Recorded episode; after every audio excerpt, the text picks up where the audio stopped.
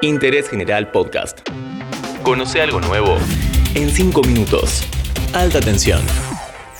Hola, hola, ¿qué tal? Sean muy bienvenidos y bienvenidas a un nuevo capítulo de Alta Tensión, el podcast sobre energía de interés general. Hoy vamos a hablar de biogás y de cómo aprovechar residuos para generar energía, cómo funciona esa tecnología, qué se está haciendo en Argentina y cuánta energía puede darnos para abastecer nuestras necesidades. En Volver al Futuro 2, el Doc Brown resuelve uno de los problemas fundamentales de su máquina del tiempo. El primer DeLorean era nuclear, el condensador de flujos se alimenta con plutonio y la verdad que era un bardo. Se lo tuvo que robar a unos terroristas libios en la primera parte de la saga y después era imposible de conseguir cuando estaba en el 1955. ¿1.21 gigawatts? Espere, ¿qué diablos es un gigawatt?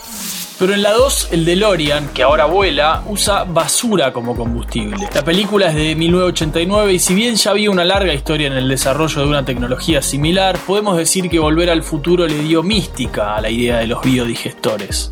De eso también está hecha la ciencia. Pero para hacer un poquito de historia, en el siglo XVIII el italiano Alessandro Volta estudió los gases que emergían de los pantanos y fue capaz de aislar el metano, que después usó para alimentar una lámpara.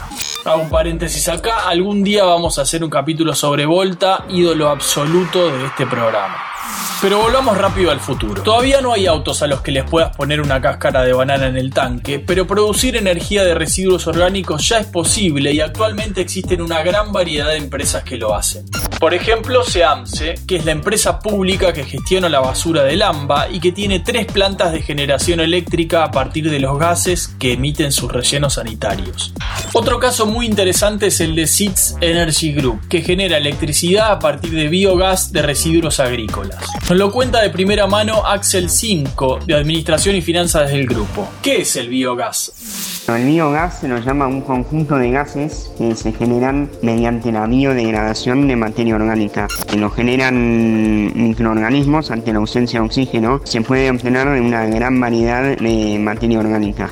Los usos son muy variados, se puede utilizar para producir calor, como también se puede utilizar eh, como combustible para vehículos, motores y turbinas que pueden generar electricidad. También se puede purificar el biogás para introducirlo en redes de gas natural o yendo un proceso aún más elaborado se puede utilizar para la síntesis de metanol que es un producto de alto valor agregado. Y contanos, ¿qué hace específicamente la empresa?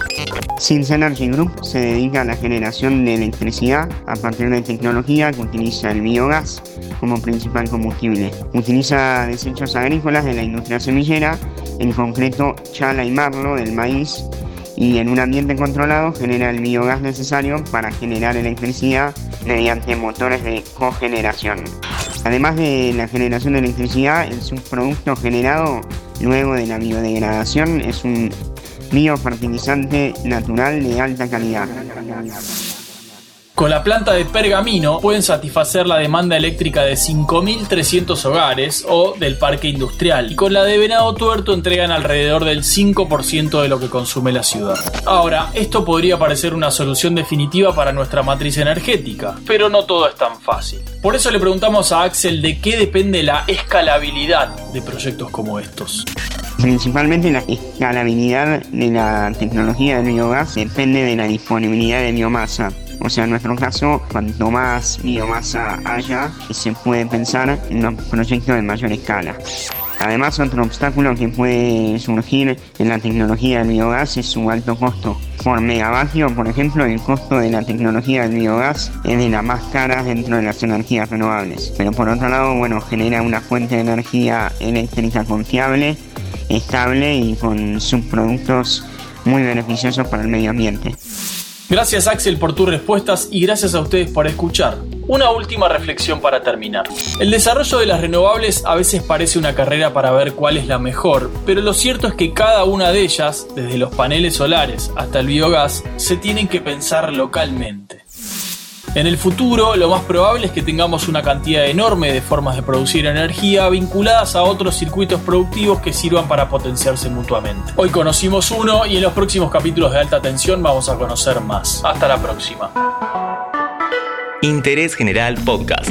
En Spotify, en Instagram y en.